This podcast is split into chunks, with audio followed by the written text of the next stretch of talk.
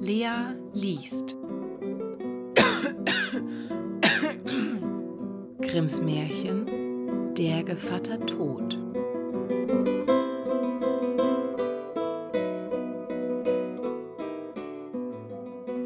Es hatte ein armer Mann zwölf Kinder und musste Tag und Nacht arbeiten, damit er ihnen nur Brot geben konnte. Als nun das Dreizehnte zur Welt kam, wusste er sich in seiner Not nicht zu helfen, lief hinaus auf die große Landstraße und wollte den ersten, der ihm begegnete, zu Gevatter bitten. Der erste, der ihm begegnete, war der liebe Gott. Der wusste schon, was er auf dem Herzen hatte und sprach zu ihm Armer Mann, du bedauerst mich, ich will dein Kind aus der Taufe heben, will für es sorgen und es glücklich machen auf Erden. Der Mann sprach Wer bist du? Ich bin der liebe Gott.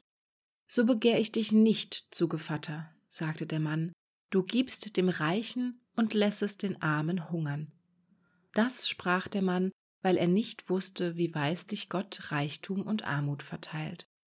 Also wendete er sich von dem Herrn und ging weiter. Da trat der Teufel zu ihm und sprach Was suchst du? Willst du mich zum Paten deines Kindes nehmen, so will ich ihm Gold, die Hülle und Fülle und alle Lust der Welt dazu geben. Der Mann fragte, Wer bist du? Ich bin der Teufel. So begehr ich dich nicht zum Gevatter, sprach der Mann, du betrügst und verführst die Menschen. Er ging weiter. Da kam der dürrbeinige Tod auf ihn zugeritten und sprach, Nimm mich zu Gevatter. Der Mann fragte, Wer bist du? Ich bin der Tod, der alle gleich macht. Da sprach der Mann, Und bist der Rechte, du holst den Reichen wie den Armen ohne Unterschied, du sollst mein Gevattersmann sein. Der Tod antwortete, Ich will dein Kind reich und berühmt machen, denn wer mich zum Freunde hat, dem kann's nicht fehlen. Der Mann sprach, Künftigen Sonntag ist die Taufe, da stelle dich zu rechter Zeit ein. Der Tod erschien, wie er versprochen hatte, und stand ganz ordentlich Gevatter. Als der Knabe zu Jahren gekommen war, trat zu einer Zeit der Pate ein und hieß ihn mitgehen. Er führte ihn hinaus in den Wald, zeigte ihm ein Kraut, das da wuchs, und sprach Jetzt sollst du dein Patengeschenk empfangen ich mache dich zu einem berühmten Arzt. Wenn du zu einem Kranken gerufen willst, so will ich dir jedes Mal erscheinen. Steh ich zu Häupten des Kranken, so kannst du keck sprechen, du wolltest ihn wieder gesund machen, und gibst du ihm dann von jenem Kraut ein, so wird er genesen.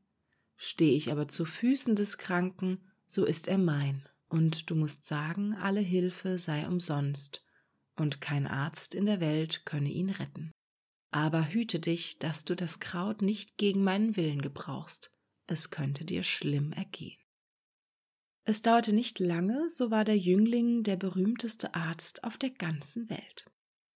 Er braucht nur den Kranken anzusehen, so weiß er schon, wie es steht, ob er wieder gesund wird oder ob er sterben muss. So hieß es von ihm, und weit und breit kamen die Leute herbei, holten ihn zu den Kranken und gaben ihm so viel Gold, dass er bald ein reicher Mann war. Nun trug es sich zu, dass der König erkrankte. Der Arzt ward berufen und sollte sagen, ob Genesung möglich wäre. Wie er aber zu dem Bette trat, so stand der Tod zu den Füßen des Kranken, und da war für ihn kein Kraut mehr gewachsen. Wenn ich doch einmal den Tod überlisten könnte, dachte der Arzt. Er wird's freilich übel nehmen, aber da ich sein Pate bin, so drückt er wohl ein Auge zu. Ich will's wagen. Er fasste also den Kranken und legte ihn verkehrt, so dass der Tod zu Häupten desselben zu stehen kam. Dann gab er ihm von dem Kraute ein, und der König erholte sich und ward wieder gesund. Der Tod aber kam zu dem Arzte, machte ein böses und finsteres Gesicht drohte mit dem Finger und sagte Du hast mich hinter das Licht geführt. Diesmal will ich dir's nachsehen, weil du mein Pate bist, aber wagst du das noch einmal, so geht's dir an den Kragen und ich nehme dich selbst mit fort. Bald hernach verfiel die Tochter des Königs in eine schwere Krankheit.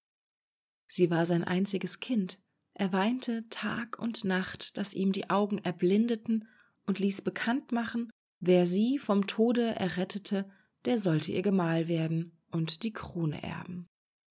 Der Arzt, als er zu dem Bette der Kranken kam, erblickte den Tod zu ihren Füßen.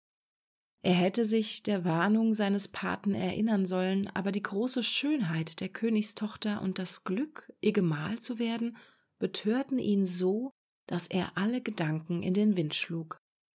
Er sah nicht, dass der Tod ihm zornige Blicke zuwarf, die Hand in die Höhe hob und mit der dürren Faust drohte. Er hob die Kranke auf und legte ihr Haupt dahin, wo die Füße gelegen hatten, dann gab er ihr das Kraut ein, und alsbald röteten sich ihre Wangen, und das Leben regte sich von neuem. Der Tod, als er sich zum zweiten Mal um sein Eigentum betrogen sah, ging mit langen Schritten auf den Arzt zu und sprach Es ist aus mit dir, und die Reihe kommt nun an dich. Er packte ihn mit seiner eiskalten Hand so hart, dass er nicht widerstehen konnte und führte ihn in eine unterirdische Höhle. Da sah er, wie tausend und tausend Lichter in unübersehbaren Reihen brannten, einige groß, andere halb groß, andere klein. Jeden Augenblick verloschen einige und andere brannten wieder auf, also dass die Flämmchen in beständigem Wechsel hin und her zu hüpfen schienen. Siehst du, sprach der Tod, das sind die Lebenslichter der Menschen. Die Großen gehören Kindern, die Halbgroßen Eheleuten in ihren besten Jahren, die Kleinen gehören Greisen. Doch auch Kinder und junge Leute haben oft nur ein kleines Lichtchen.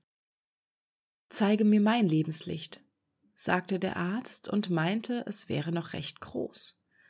Der Tod deutete auf ein kleines Entchen, das eben auszugehen drohte und sagte Siehst du, da ist es.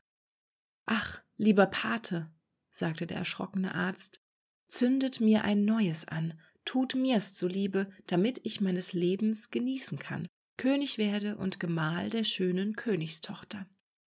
Ich kann nicht, antwortete der Tod, erst muss eins verlöschen, ehe ein neues anbrennt. So setze das Alte auf ein neues, das gleich fortbrennt, wenn jenes zu Ende ist, bat der Arzt.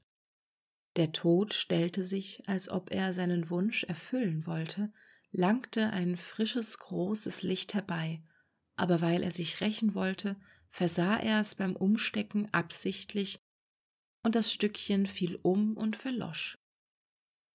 Alsbald sank der Arzt zu Boden und war nun selbst in die Hand des Todes geraten.